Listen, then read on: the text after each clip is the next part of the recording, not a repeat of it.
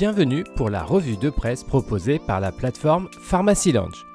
Que faut-il retenir de cette semaine d'actualité en pharmacie? Le ministère de la Santé est favorable à l'interdiction des puffs, nous apprend cette semaine le quotidien du pharmacien.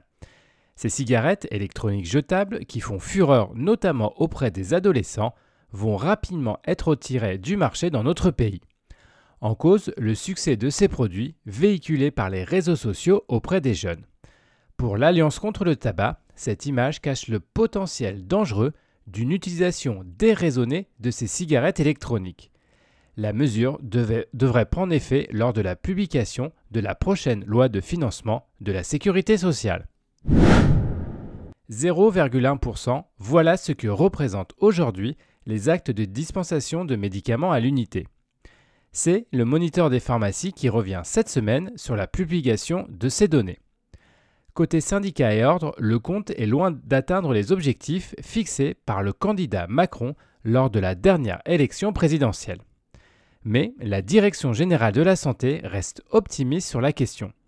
Ces mesures visent en effet à avoir un effet bénéfique sur le plan sanitaire, environnemental et potentiellement financier.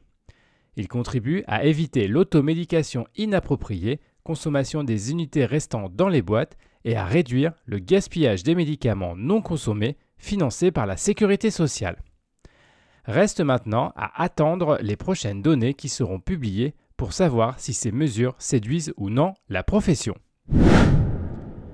TIC Pharma revient cette semaine sur le feuilleton judiciaire opposant la société Livmez et le Conseil de l'ordre. L'article nous apprend que le tribunal judiciaire de Paris n'a pas tranché sur le litige lors de la dernière audience qui s'est tenue mi-avril. Pour rappel, l'ordre reproche à la start-up une activité de vente ou de courtage de médicaments. Une nouvelle audience est prévue le 11 mai sans astreinte imposée à l'IVMEDS. L'affaire n'est donc toujours pas jugée pour l'instant. Si vous recherchez des informations sur un médicament d'intérêt thérapeutique majeur faisant actuellement l'objet de difficultés d'approvisionnement, rendez-vous sur le site de la NSM. L'agence met en effet à disposition un tableau récapitulatif des principes actifs posant des problèmes actuellement avec la cause de ces difficultés. A noter que la même synthèse est disponible pour les dispositifs médicaux et pour les vaccins. Cette revue de presse vous a été proposée par Pharmacy Lounge. N'hésitez pas à vous inscrire pour découvrir les différents services de la plateforme. C'est gratuit, sécurisé et confidentiel.